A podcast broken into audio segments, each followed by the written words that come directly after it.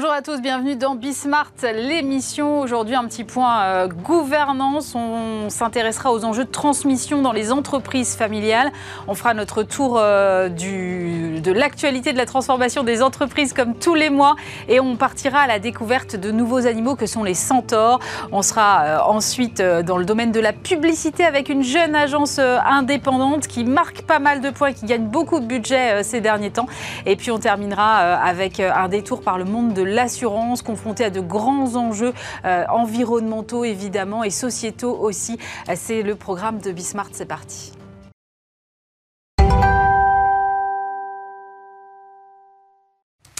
Et pour commencer cette émission, j'ai le plaisir de retrouver Dominique Druon. Bonjour. Bonjour Aurélie. Alors Dominique, euh, présidente fondatrice d'Aliat, cabinet de conseil en gouvernance et recrutement d'administrateurs. Et c'est vrai que j'aime bien me poser avec vous régulièrement sur ces questions de gouvernance, parce que probablement on n'en parle pas assez. Et c'est vrai que là, on enchaîne quand même depuis un peu plus de deux ans maintenant les crises. Et euh, c'est dans ces moments-là finalement que la gouvernance est encore plus importante parce qu'elle permet de rompre la fameuse solitude du dirigeant. Est-ce que déjà, pour commencer, Dominique, vous pouvez rappeler ce que c'est qu'une bonne gouvernance d'entreprise? Oui, bien sûr. Euh, alors déjà, une gouvernance d'entreprise, c'est finalement le dispositif. Donc déjà, il faut qu'il existe un dispositif euh, de prise de décision qui vont permettre à finalement assurer la pérennité de l'entreprise.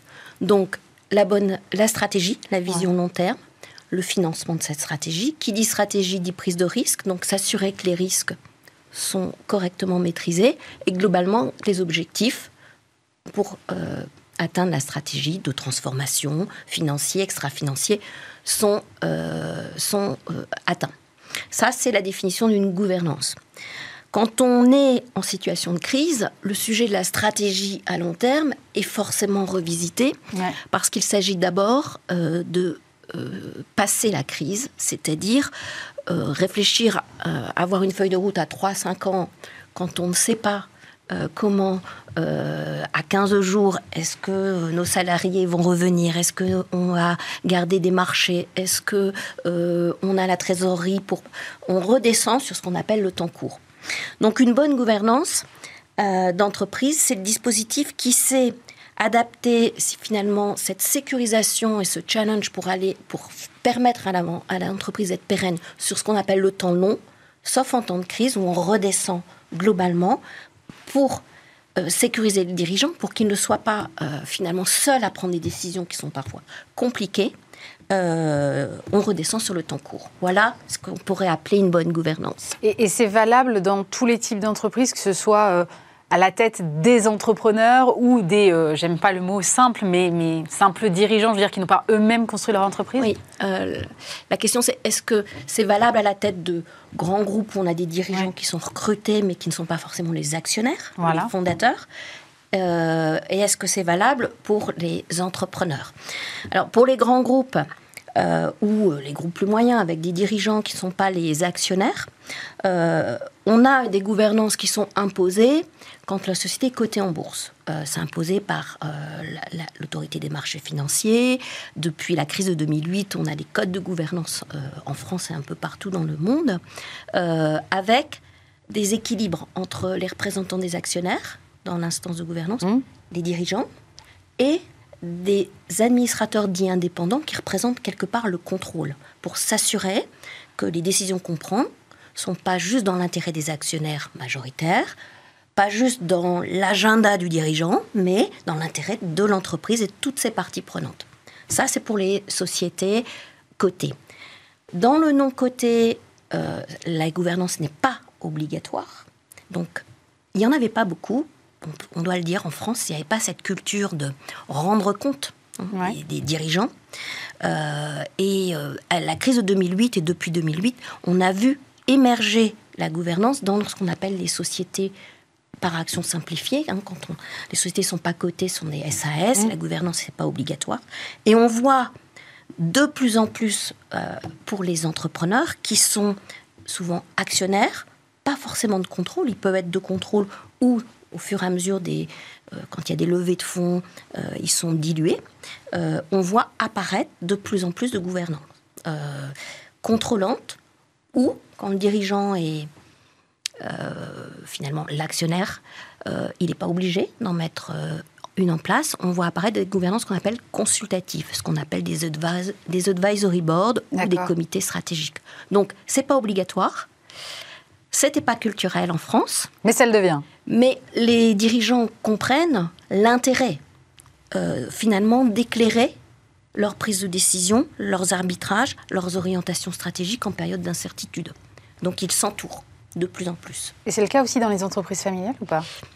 Alors, dans les entreprises familiales, on a hum, encore un, autre sujet, c'est que euh, il y a des notions de transmission. Hum. de génération en génération. Et puis, euh, l'entreprise et le patrimoine, euh, non pas juste d'une personne, mais finalement de plusieurs actionnaires familiaux. c'est un peu la boîte de Pandore. Donc, on a souvent des dirigeants qui restent très longtemps à la tête des entreprises, 20, 25 ans. Et là encore, il y a un sujet générationnel, c'est-à-dire que des dirigeants euh, de plus de 65, 70 ans n'ont pas forcément eu, quand euh, le capital était détenu à 100% dans la famille, la culture de mettre en place une vraie gouvernance. C'est-à-dire qu'il y a peut-être quelques amis euh, avec des... Vaguement autour de la table, mais... C'est ça, avec, de façon informelle, on, on, discute, mais finalement, de la transparence, dans les processus de prise de décision, euh, de l'anticipation, euh, des arbitrages sur les réflexions stratégiques, de, plus de structuration dans les prévisionnels de financement, de trésorerie, dans l'analyse de prise des risques, finalement tout ce que fait une bonne gouvernance. Euh, oui, ça apparaît dans les entreprises familiales de plus en plus parce qu'aussi on a euh, c'est une étude du métier là, qui est sortie euh, au premier trimestre avec euh, KPMG. 35% des ETI, des entreprises dites de taille intermédiaire, c'est-à-dire plus de 2000 ETI qui sont essentiellement familiales, dont les dirigeants vont partir à la retraite dans moins de 6 ans. Ah oui Et quand on... Oui, c'est énorme. C'est énorme. Ça fait quoi 2000 entreprises, quelque chose ça comme ça fait 2000 entreprises. Et on sait qu'un ce qu'on appelle une transmission, qu'elle soit au niveau du, capital, au niveau du pouvoir, de la direction générale, ça prend 5 à 10 ans. Dans, Donc il est temps de s'y mettre, là, en gros, c'est ça Exactement. Et pour s'y mettre, euh, les gouvernances de l'entreprise et la gouvernance de l'actionnariat sont des outils extrêmement euh, facilitants parce que, évidemment, dans les entreprises familiales, il y a beaucoup d'irrationnel. Ben oui. Il y a beaucoup d'émotionnel. On mélange euh, l'entreprise et l'affect. Euh, il peut y avoir des conflits familiaux. Donc il y a beaucoup euh, d'éléments à structurer à organiser, à séparer. La gouvernance actionnariale de la famille, la gouvernance de l'entreprise. Et c'est là, dans la gouvernance de l'entreprise, quand on fait intervenir des administrateurs indépendants, que ça peut aider à structurer, à rationaliser et à faciliter, avoir euh, finalement des critères, avoir des process pour faciliter les transmissions. Parce que c'est ce qu'il y a de plus dur à transmettre pour un, pour un dirigeant. Mais pour l'héritier aussi, parce qu'il y, y, a Pauline Duval là, qui a sorti un livre euh, il n'y a pas longtemps où elle dit en fait ne prenez pas le risque de faire disparaître ce que vous avez euh, construit en une vie. Elle a l'hérite de son père. Euh, il y a quand même une grosse responsabilité qui pèse sur les épaules des héritiers parce que finalement on ne naît pas chef d'entreprise. enfin, je ne crois pas. Donc, elle, a, elle, elle, a, parfaitement raison. Enfin, le témoignage de Pauline, il est extraordinaire. Elle a parfaitement raison. Et d'un autre côté, euh, euh, ce que vivent les dirigeants qui doivent passer la main, euh, c'est ce qui est de plus dur. réussir qu'une entreprise leur survive.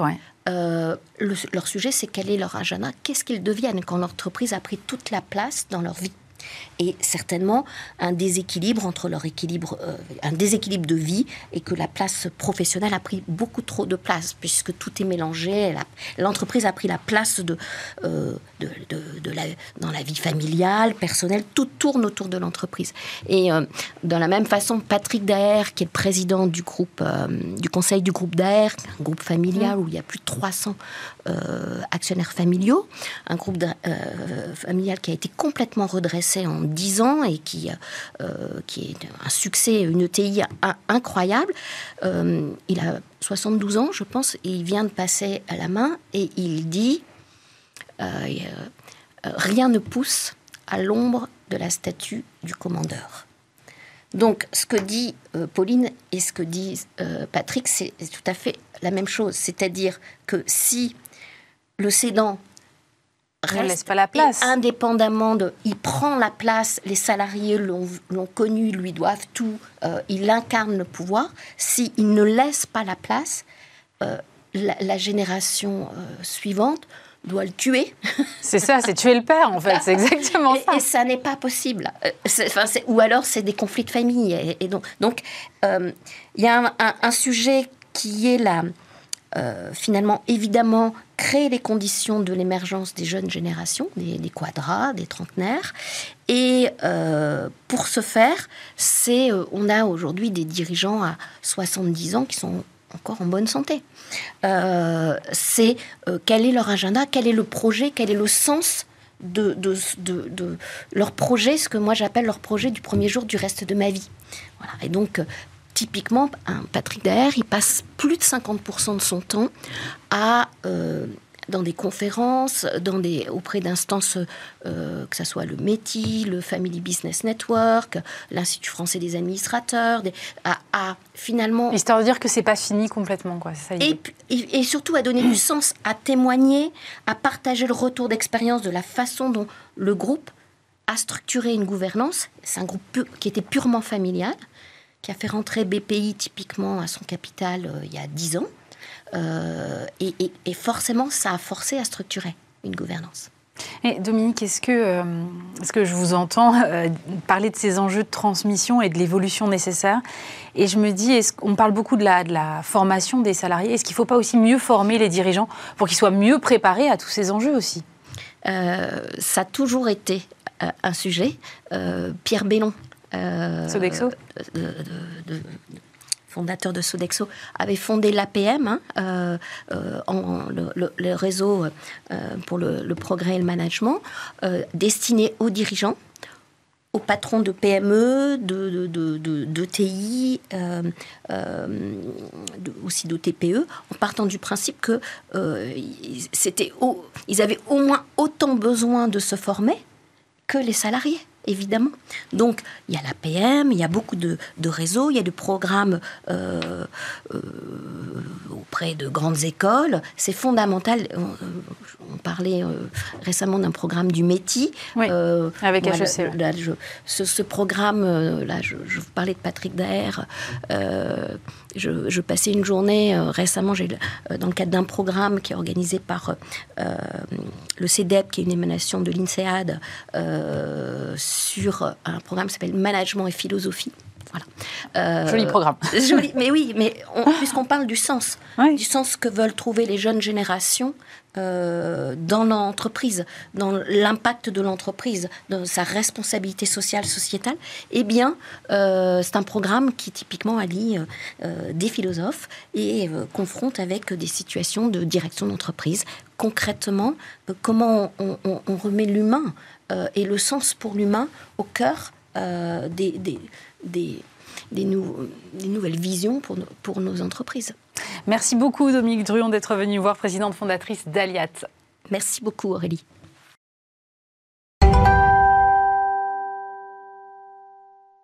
On poursuit cette émission avec euh, notre point mensuel sur les transformations des entreprises en compagnie d'Arnaud Marion. Bonjour Arnaud. Bonjour Aurélie. Fondateur de l'Institut des hautes études en gestion de crise. Euh, les arbres ne montent pas jusqu'au ciel. Dites-moi, d'habitude, cet adage, c'est plutôt réservé à la bourse. Et finalement, je me rends compte, euh, en discutant avec vous, que ça concerne aussi les entreprises non cotées, les startups non cotées. Il y a un ralentissement très significatif des levées de fonds. Si je prends les chiffres, moins 20% en termes de montant au premier trimestre par rapport à l'année dernière, selon CB Insight. Et puis la news Café Tech euh, révèle qu'il y a 50 plans sociaux dans la tech en mai, ce qui est supérieur à l'ensemble de l'année 2021. Je me demande si finalement le monde de la tech est, est pas tout simplement en train de devenir rationnel, Arnaud. Bah oui, je crois que c'est back to the real. Je pense qu'on revient à la réalité.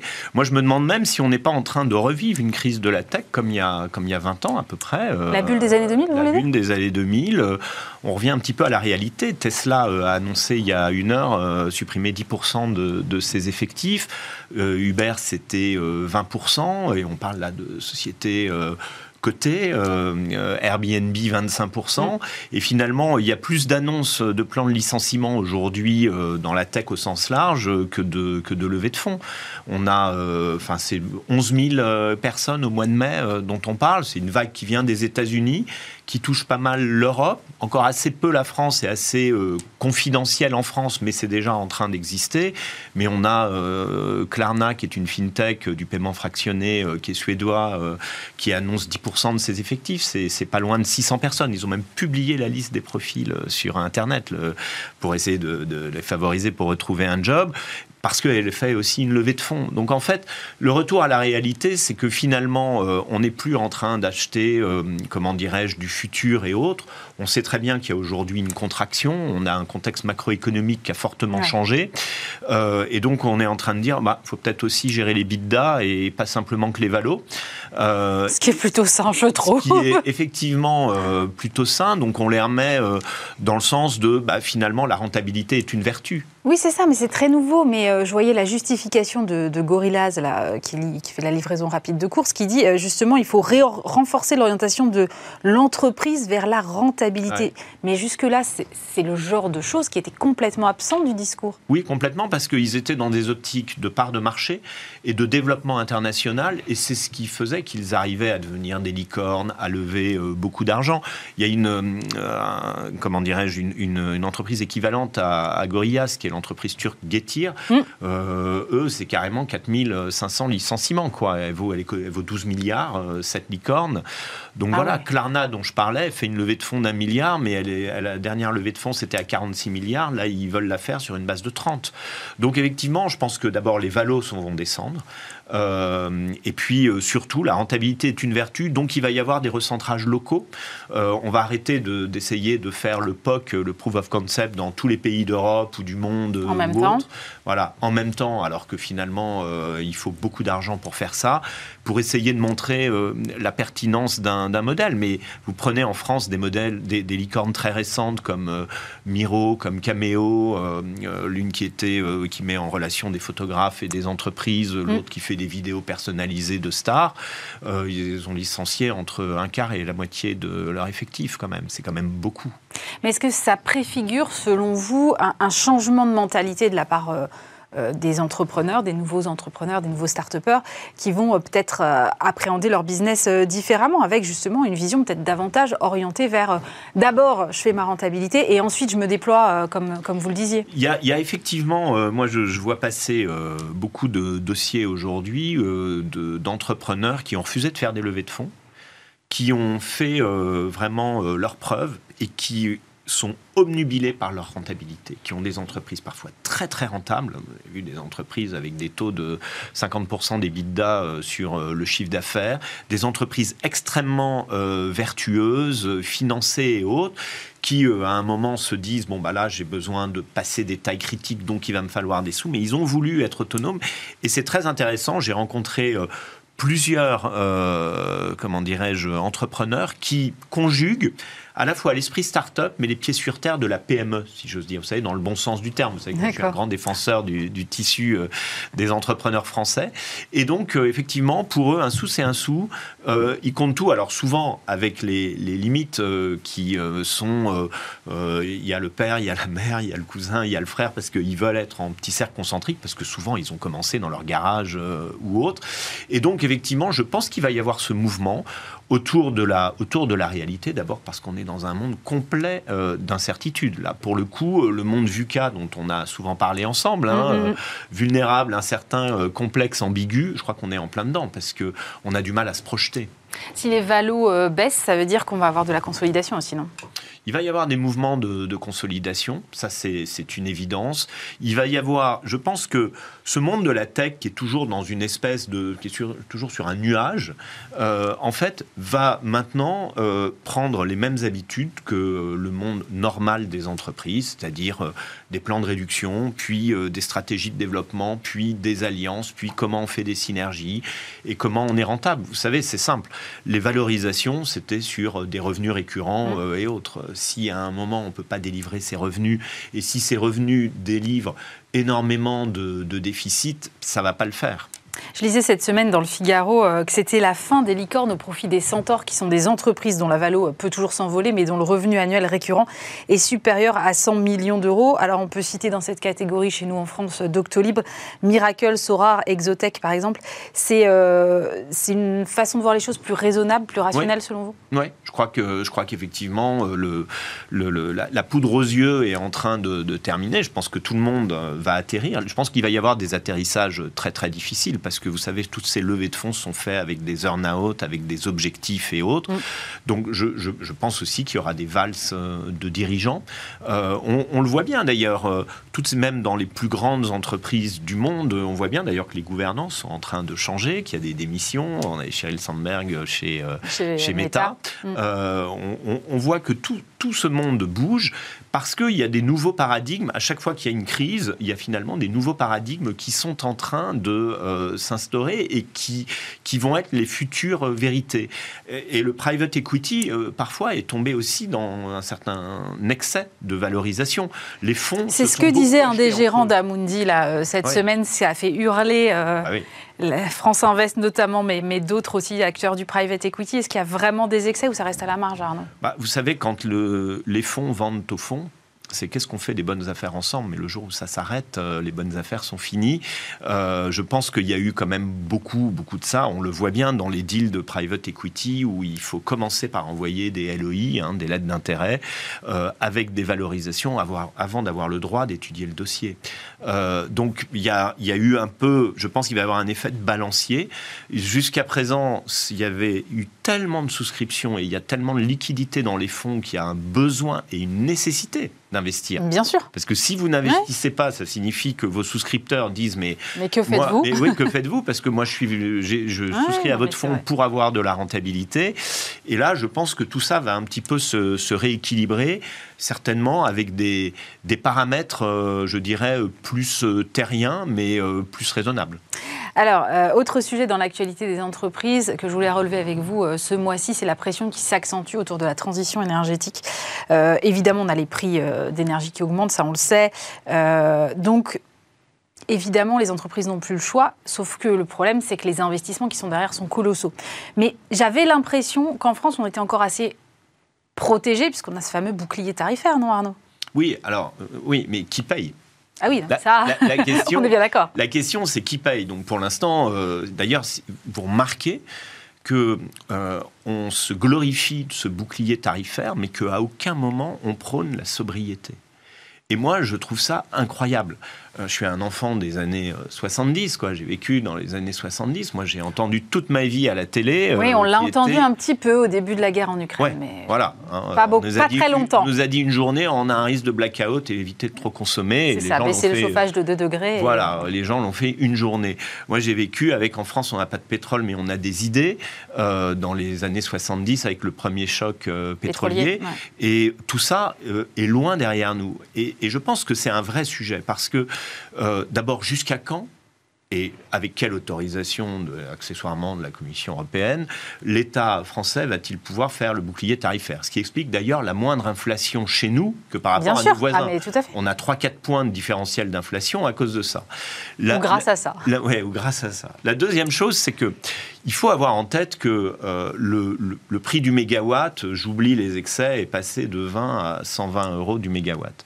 Ça signifie quand même que la note d'eau chaude et de chauffage euh, d'une famille française vivant dans un logement dit social qui fait en moyenne 63 mètres carrés en France mm. pour 4 personnes passe de 1000 à 6000 euros par an. Qui paye?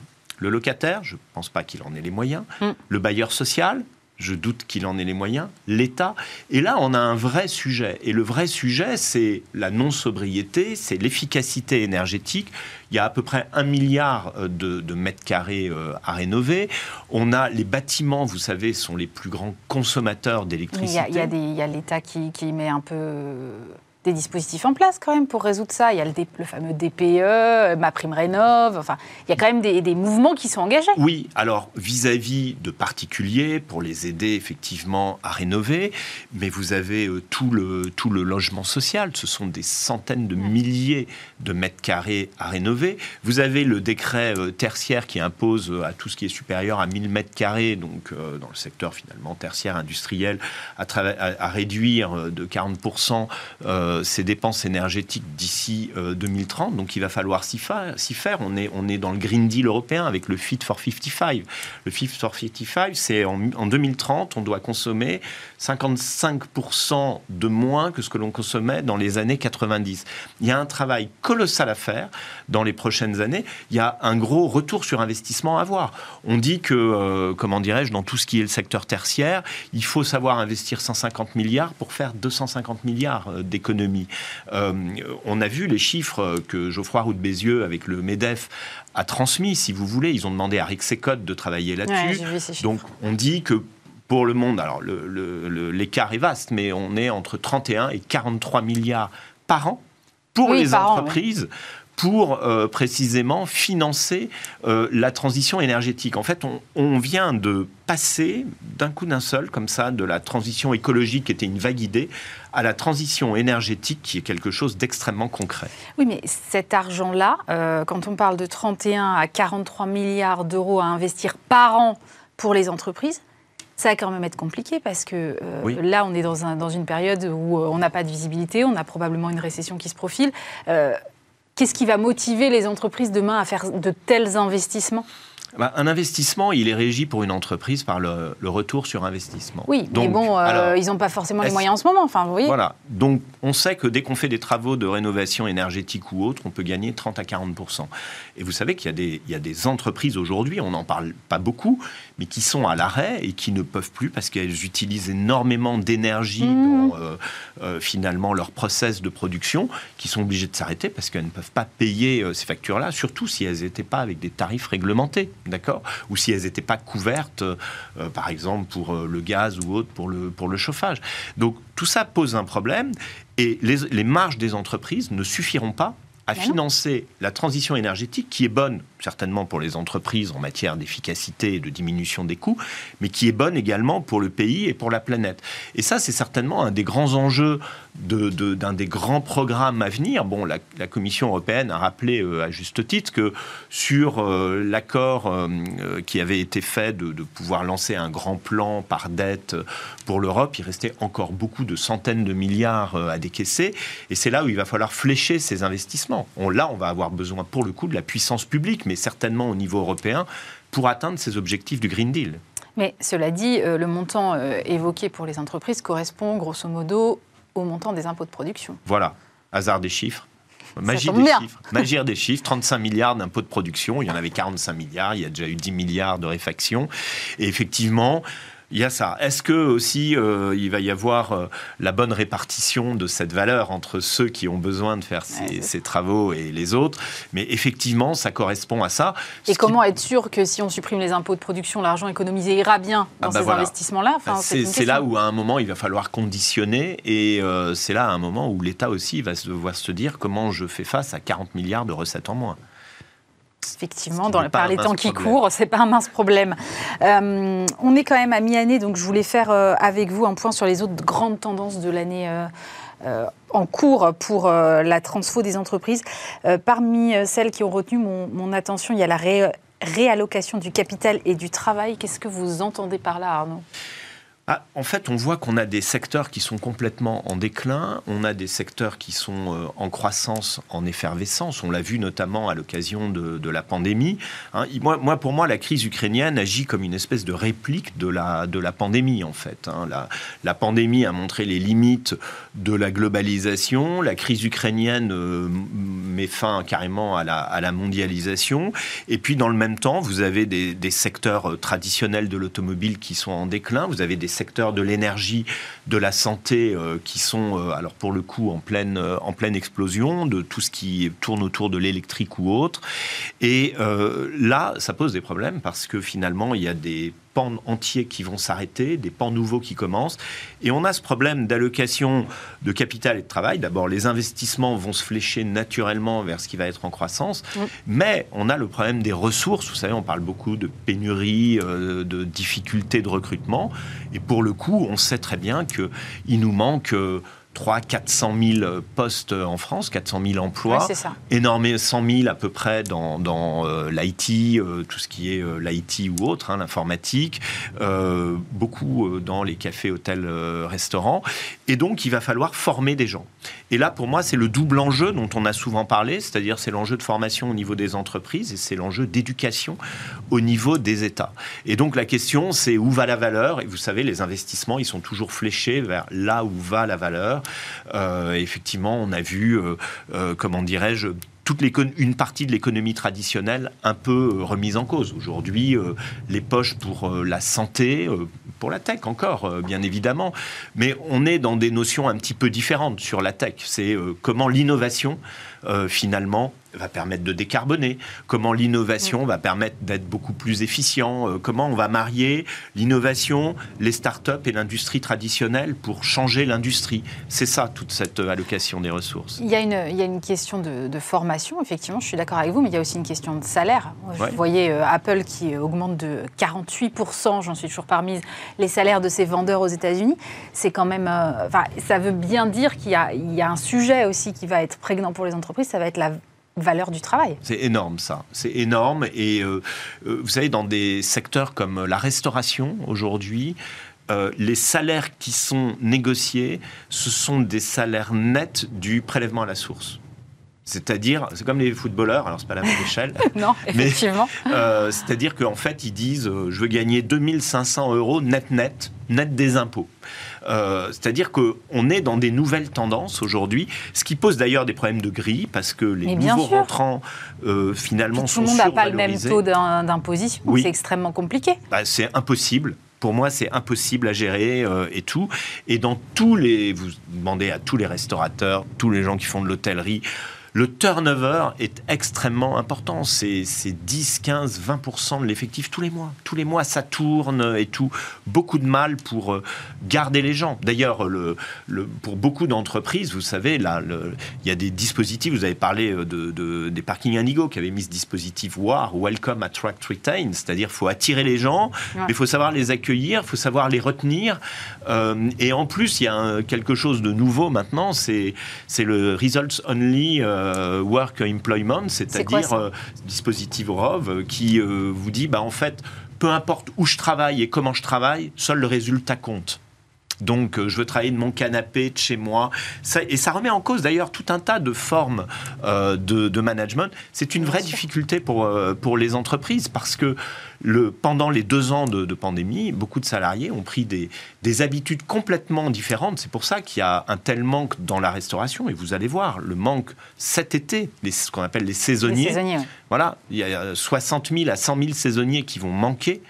En plus, des 200 000 personnes qui manquent dans euh, le secteur de l'hôtellerie-restauration. Donc effectivement, le salaire, aujourd'hui, on, est sur une, on va être sur une inflation des salaires. Moi, la question que je me pose, c'est au moment où euh, les marges se contractent. Euh, au moment où il y a un renchérissement de tout ce qui est intrant, de tout ce qui est amont, mm. je ne sais pas comment les entreprises vont faire pour payer ça. Merci beaucoup Arnaud Marion. On se retrouve très vite Merci pour un nouveau tour d'horizon des transformations des entreprises.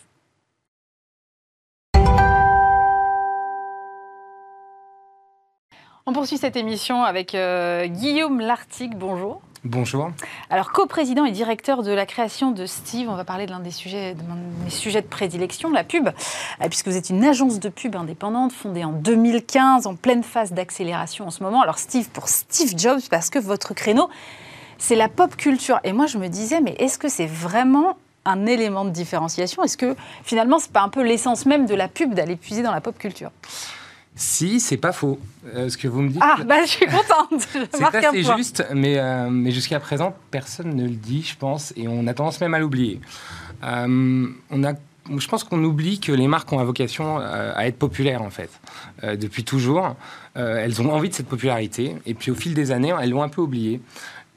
Il y a un sondage qui m'a pas mal marqué. Je lisais un bouquin des années 80. Et il y avait un sondage dans un bouquin avec une préface de Seguela qui disait en 85 à peu près, 79% des Français adorent la publicité. Et puis aujourd'hui, bah, on nous dit que la publicité, elle est chiante, personne ne l'aime, euh, on la déteste. Et puis je trouve que c'est un petit peu facile de dire qu'on la déteste parce qu'elle est partout. Parce que déjà à l'époque, on la voyait beaucoup. Moi, je regardais la télé, elle coupait les, films, c'était désagréable et on l'aimait quand même. Et puis je me suis posé la question de pourquoi on l'aimait et pourquoi on l'aimait moins aujourd'hui. Et je pense qu'aujourd'hui, la publicité, elle est moins bien produite, elle est moins bien, on va dire, elle est moins réfléchie. On prend moins le temps de faire des belles publicités.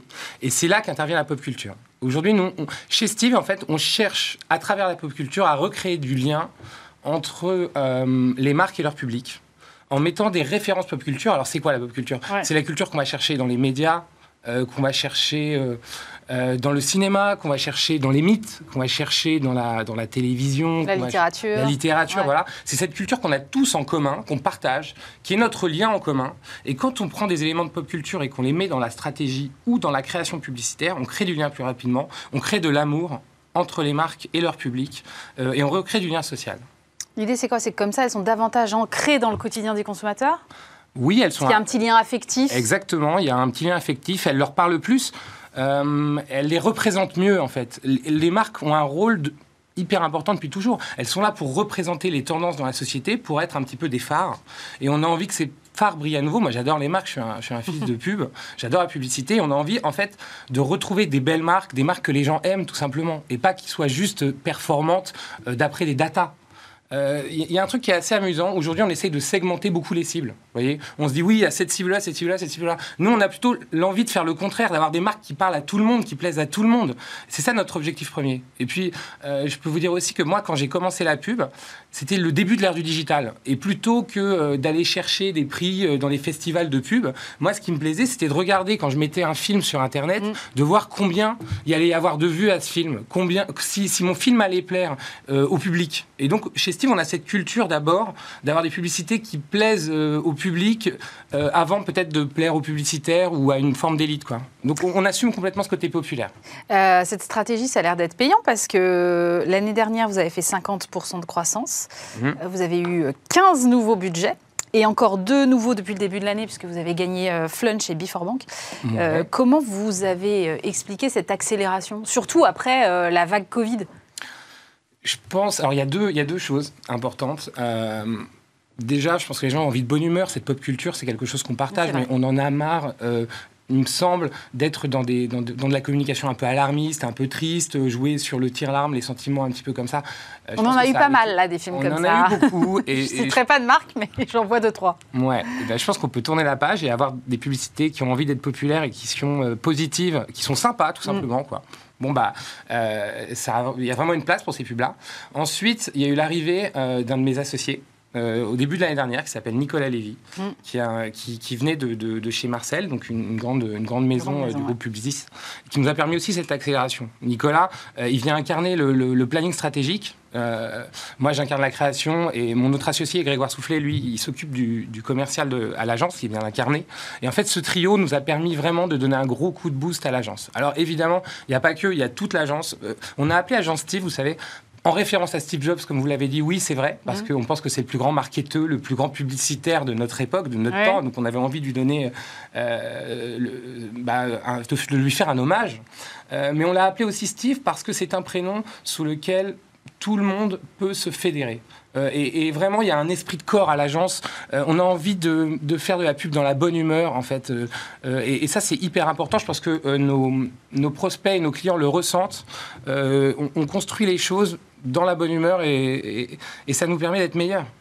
Est-ce que cette accélération et ce, gain comme ça et cette croissance, mmh. ça vous a amené à changer votre façon de travailler? Ah bah, ça nous a obligé à nous structurer. C'est sûr. Donc là, on a un codir. Euh, on n'avait pas de codir avant. On était euh, deux, trois associés, un petit peu à discuter euh, des, décisions à, prendre. Là, on est sept maintenant. Euh, ça nous permet euh, de garder de la proximité avec chacun. On est 70 à peu près à l'agence. Mmh. Donc je pense que cette année, on fera encore 50% de croissance et on a un peu plus de clients que ce que vous avez encore dit, puisque ça continue à bien, bien marcher. Euh, on croise les doigts, on touche du bois, on sait d'où on vient, on sait qu'on est. Quelqu'un disait qu'on est toujours à. Je ne sais plus qui c'est, mais c'est un, publicitaire qui disait on est à trois coups de fil de fermer la boutique quand on travaille dans la pub. Donc ça, on ne l'oublie jamais. Mais ça marche bien et en effet, on se structure en ce moment. On se structure aussi avec Lana et Lily. Lana et Lily, c'est notre boîte de, de prod interne. Alors, alors, évidemment qu'on travaille avec les grandes maisons de production pour les films de pub, c'est hyper important. Ils ont des réalisateurs qu'on n'aura jamais autrement. Mais quand. Euh, et un savoir-faire qu'on n'aura pas nous. Mhm. Mais quand on doit produire sur des budgets plus contraints, euh, on le fait grâce à notre prod interne et on peut avoir des, productions de, belle qualité, ce qu'on appelle avoir une production value grâce à cette, euh, cette prod interne, pour toujours avoir des pubs, on va dire, de belle qualité. C'est important. Quelle est votre campagne la plus pop? Ah, la plus pop, bah, ce sera sûrement la prochaine, quoi. à chaque fois que je pose une question dans ce genre, les publicitaires me font toujours la même réponse. ok, moi je veux bien. Euh, il y en a plein de pop.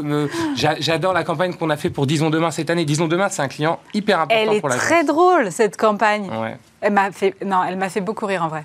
Et elle est très pop parce que euh, elle vient prendre au code du cinéma des années 60, elle vient les détourner. Euh, disons demain, c'est une marque très importante pour Steve puisqu'on a gagné. C'est le premier client pub qu'on gagne chez Steve euh, il y a, a 5-6 ans. c'est le site de rencontre des plus de 50 ans du, du groupe Mythique et ça fait 5 ans qu'ils nous renouvellent leur confiance et on construit la marque avec eux, toujours avec des résultats super positifs. et c'est vrai que c'est une immense fierté de pouvoir les accompagner. J'ai vu aussi celle, euh, je prends beaucoup le métro, donc j'ai vu celle d'Evaneos aussi, que j'ai trouvé très sympa.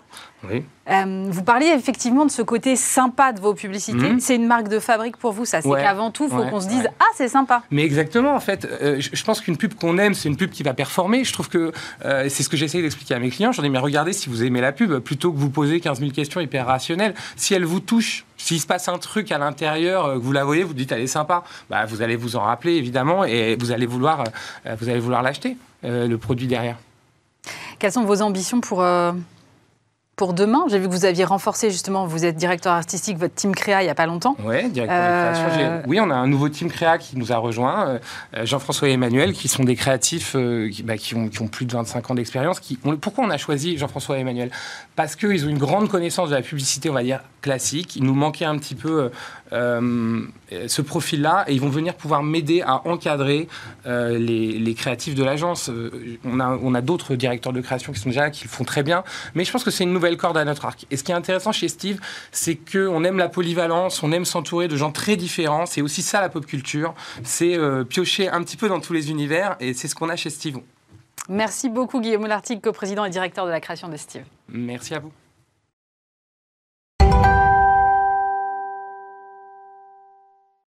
On termine cette émission avec euh, Jean-Laurent Granier. Bonjour. Bonjour.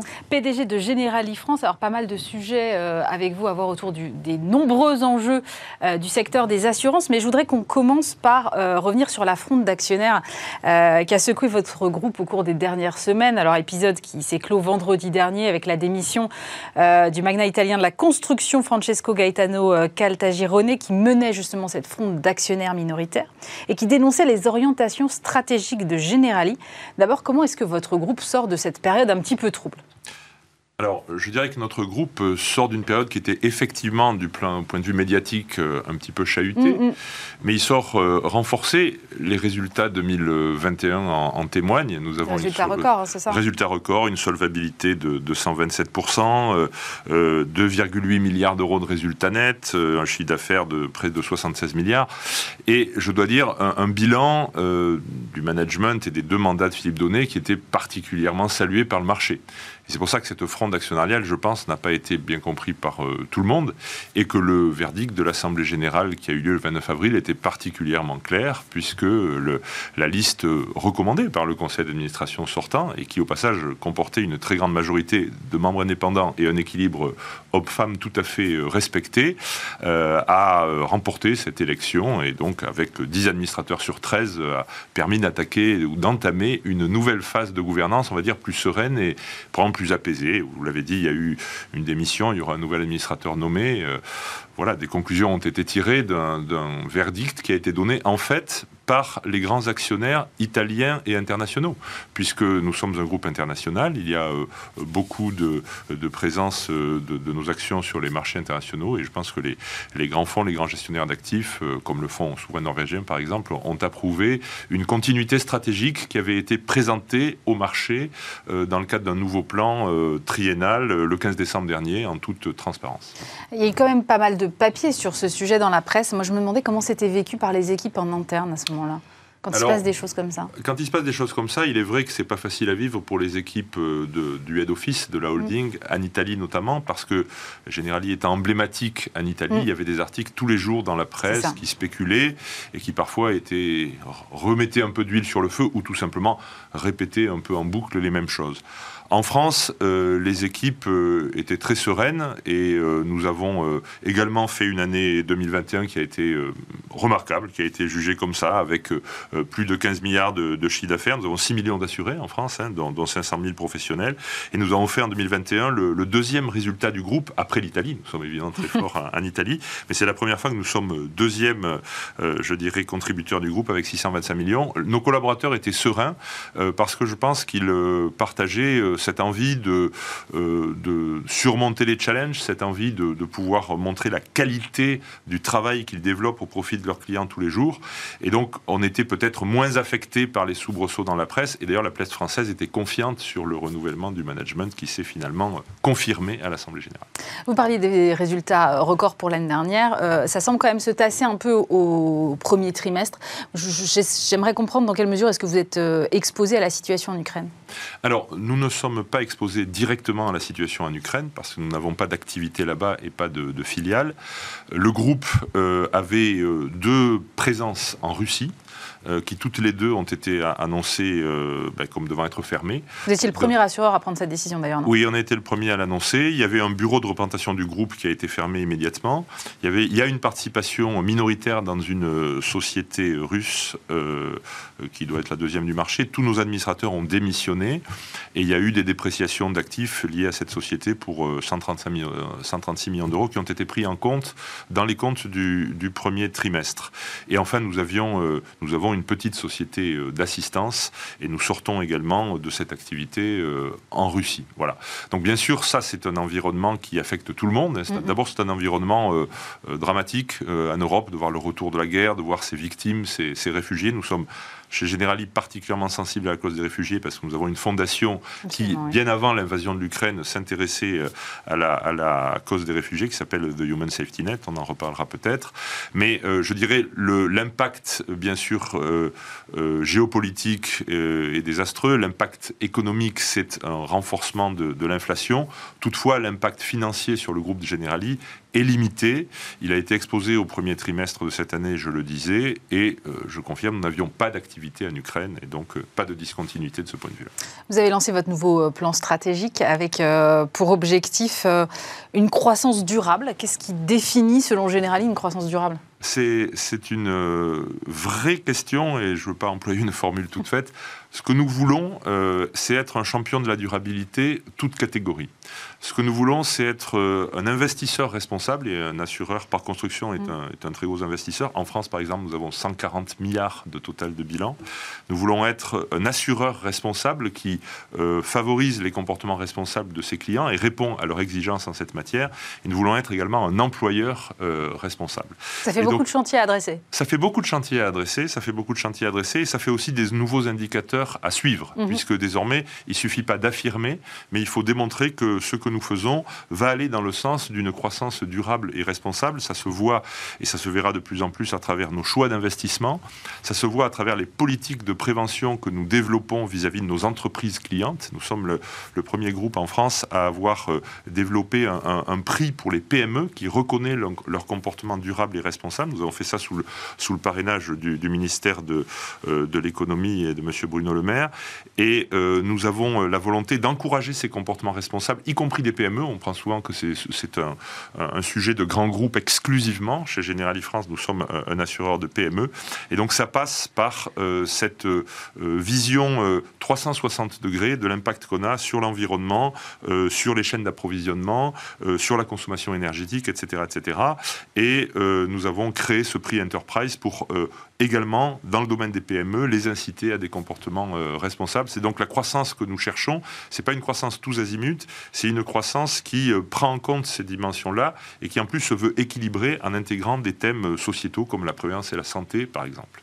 Ça veut dire que vous pourriez refuser d'assurer un client qui ne serait pas suffisamment responsable selon vos critères ou conditionner vos garanties à certains objectifs de performance sociale ou environnementale? Oui, ça veut dire que nous allons faire évoluer euh, notre politique en la matière. Bien sûr, il est question d'accompagner nos clients, pas de les sanctionner. Mais euh, nous pouvons définir des, critères de prévention qui sont en perspective, avec des investissements qui vont euh, également rendre l'entreprise plus durable vis-à-vis de ses clients et vis-à-vis de, je parle de nos entreprises clientes, mm. vis-à-vis de ses clients et vis-à-vis de ses, collaborateurs, de, de, ses salariés. Et donc, oui, on peut imaginer que dans le futur, nous conditionnions certaines garanties au fait d'avoir pris certaines décisions, pris certaines précautions, adapté certaines pratiques. Et euh, ça fait partie de l'évolution que nous voyons dans notre métier, où la dimension prévention, c'est-à-dire diagnostic au départ, où est-ce que nous pouvons euh, constater des problèmes, où est-ce qu'il peut y avoir des atteintes, par exemple, à l'environnement. Nous développons des recherches spécifiques sur le, sur le, changement climatique et, prendre en, conséquence des décisions qui vont permettre d'accompagner euh, le client vers des comportements qui seront plus responsables et plus durables. Justement, vous mentionnez le, le réchauffement climatique, évidemment, les assureurs sont en première ligne. Selon le World Property and Casualty Insurance Report de 2022, seulement 8% des assureurs ont des modèles d'affaires résilients face au climat. Au niveau mondial, les pertes économiques dues au changement climatique ont augmenté de 250% au cours des trois dernières décennies. Comment est-ce que vous prenez, vous, en compte ces données et comment est-ce que vous, finalement, vous essayez de mieux concilier prévention et gestion du risque? Alors, euh, d'abord, nous, nous travaillons effectivement sur les données nous travaillons sur euh, la compréhension des, mécanismes qui sont à l'œuvre. Vous savez, Generali est une entreprise qui a 190 ans euh, d'ancienneté. Euh, ça veut dire une capacité à accompagner les cycles ou à décrypter les, mouvements de, l'économie et, les mouvements de, civilisation. Pour prendre l'exemple spécifique du, changement climatique, ce que nous cherchons à, étudier avec une cellule de, recherche et développement que nous avons euh, développée en interne Generali France, que nous appelons le Generali Climate Lab, à, comprendre les endroits qui seront euh, plus exposés au changement climatique, à essayer de euh, d'inciter nos, nos assurés quand ils choisissent un lieu de résidence, les informer, les inciter à choisir des endroits moins exposés, leur donner des informations par avance lorsqu'ils se préparent une série d'orages ou d'événements euh, euh, d'événements euh, naturels. Et donc d'avoir, de lier le travail de recherche fondamentale que nous faisons sur les grandes tendances, dont la première, bien sûr, c'est le réchauffement en général, et en particulier le réchauffement des océans, hein, qui est particulièrement préoccupant et qui est générateur de, désordre climatique, et d'autre part des décisions très concrètes au quotidien pour aider nos assurés, nos clients, à se prémunir, à comprendre ce qui peut se passer, et enfin nous détectons des zones qui vont être de moins en moins assurables. Et de ce point de vue-là, nous, nous le faisons euh, savoir et nous indiquons que euh, dans ces zones-là, il va probablement y avoir de plus en plus de difficultés à, assurer les gens à cause de leur euh, exposition aux risques naturels. Donc voilà l'exemple que nous, de ce que nous, pratiquons en cette matière. Vous l'avez dit, hein, les, les, les, pertes, les, les coûts liés à ces événements sont en train d'augmenter dramatiquement. Et c'est pour ça aussi que nous avons un plaidoyer pour la durabilité nous disons qu'un monde à plus de 2 degrés supplémentaires deviendrait euh, inassurable. Nous savons aussi que euh, nous devons euh, à nos clients d'être plus robustes et plus résilients. Ils sont demandeurs que nous ayons et que nous encouragions les, comportements responsables, mais ils sont aussi demandeurs de confiance. Ils veulent pouvoir dire si je m'assure auprès de vous, si je place mon épargne auprès de vous, il faut que je puisse avoir confiance sur votre capacité à, tenir dans la durée. Donc travailler sur la robustesse de nos modèles et sur notre résilience, c'est aussi notre devoir. La durabilité, toute catégorie. Euh, vous avez mentionné tout à l'heure une fondation. Euh, ça fait partie des choses qui sont importantes aujourd'hui quand on est à la tête d'une entreprise, de pouvoir euh, redonner en quelque sorte à la société d'une façon ou d'une autre? Absolument, absolument.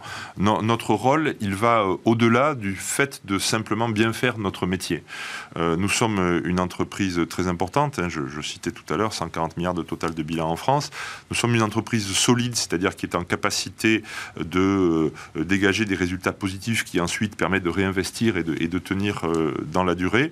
Et donc, nous devons prendre aussi d'autres initiatives pour restituer à la société plus de, de sécurité, plus de euh, de, capacité à régler des, problèmes. Nous avons créé une fondation mondiale qui s'appelle The Human Safety Net, euh, dont euh, le, siège, dont le, bureau central est, à Venise, hein, qui est mhm. capitale mondiale de la, de la durabilité. nous avons inauguré mi-avril les nouveaux locaux en ouvrant pour la première fois la moitié de la place Saint-Marc, dont Generali est, propriétaire, les procuratifs équiers au, public. Et nous avons développé des activités dans, dans tous les pays du monde où nous sommes présents, en particulier en France, au travers de de, deux domaines principaux. D'une part, euh, l'accueil et, la remise dans le monde du travail des réfugiés qui apportent un savoir-faire pour euh, faire en sorte qu'ils ne soient pas un fardeau pour la société qui les accueille, mais pour qu'ils euh, retrouvent eux-mêmes une chance et qu'ils soient une chance pour euh, le terrain euh, économique et social dans lequel ils arrivent. Nous avions euh, bien sûr entamé ceci bien avant l'invasion malheureuse de l'Ukraine, mais nous continuons et nous amplifions notre effort dans ce domaine-là. Et par ailleurs, nous avons une, une, activité spécifique envers les familles vulnérables, parce que nous sommes conscients que pour préparer la génération d'après, lorsque des familles sont dans la précarité, c'est au début de la vie qu'il faut être présent, donner des, des, des conditions euh, de vie, d'éducation, d'apprentissage de, la santé, de l'hygiène, etc., qui vont permettre euh, aux, jeunes enfants d'avoir toutes leurs chances pour la vie future. Et donc, c'est une deuxième euh, type d'activité que nous développons chez THSN, de Human Safety Net, en partenariat avec des associations très connues comme Singa pour l'accueil des réfugiés ou comme les orphelins apprentis d'Auteuil pour les familles. Dernière question. Euh, Emmanuel Macron envisage de conditionner la rémunération des dirigeants à, des objectifs euh, justement environnementaux et sociétaux. Est-ce que c'est quelque chose euh, à quoi vous êtes favorable? Tout à fait. C'est quelque chose qui ne, nous, non seulement ne nous choque pas, mais qui me paraît, à moi à titre personnel, mais également dans, mon groupe, totalement naturel. Aujourd'hui, une part de notre rémunération variable est directement liée à des objectifs sociétaux environnementaux, incluant d'ailleurs les objectifs DEI, Diversity, Equity, euh, inclusion, mhm. pour aller au-delà des simples sujets euh, climatiques qui sont bien sûr déjà très lourds. Et euh, j'imagine, et je, suis favorable à ce que cette, ce poids dans la rémunération variable de ce type d'objectif augmente au, fil du temps. ça fait partie de notre responsabilité de, de dirigeant. Ça fait aussi partie de notre responsabilité corporate, collective, de rendre des comptes sur ce que nous faisons. C'est pour ça que vous savez, il y a une série de taxonomies qui est en train de, sont en train d'être, d'être préparées pour qu'il y ait de véritables indicateurs vérifiables qui soient euh, exposé, où l'on puisse dire ce que l'on a fait, les progrès que l'on a fait, les résultats qu'on a obtenus, et que ce soit pas simplement euh, ce qu'on a pu appeler le greenwashing ou des, déclarations pour faire bien à une tribune, mais qui peut-être ne sont pas toujours suivies des faits. Et nous, ce que nous souhaitons, c'est que ceci soit fortement euh, encadré, crédible, pour que cet effort tenu dans la durée fasse vraiment de nous un champion de la durabilité de toute catégorie. Merci beaucoup Jean-Laurent Garnier, président directeur général de Generali France. C'est la fin de cette émission. Merci de nous avoir suivis. Lundi, vous retrouvez euh, Stéphane Soumier pour une émission euh, Best of. Donc pas de podcast euh, lundi. En revanche, il sera là mardi. Et puis nous, on se retrouve vendredi prochain. Passez un très bon week-end sur Bismart.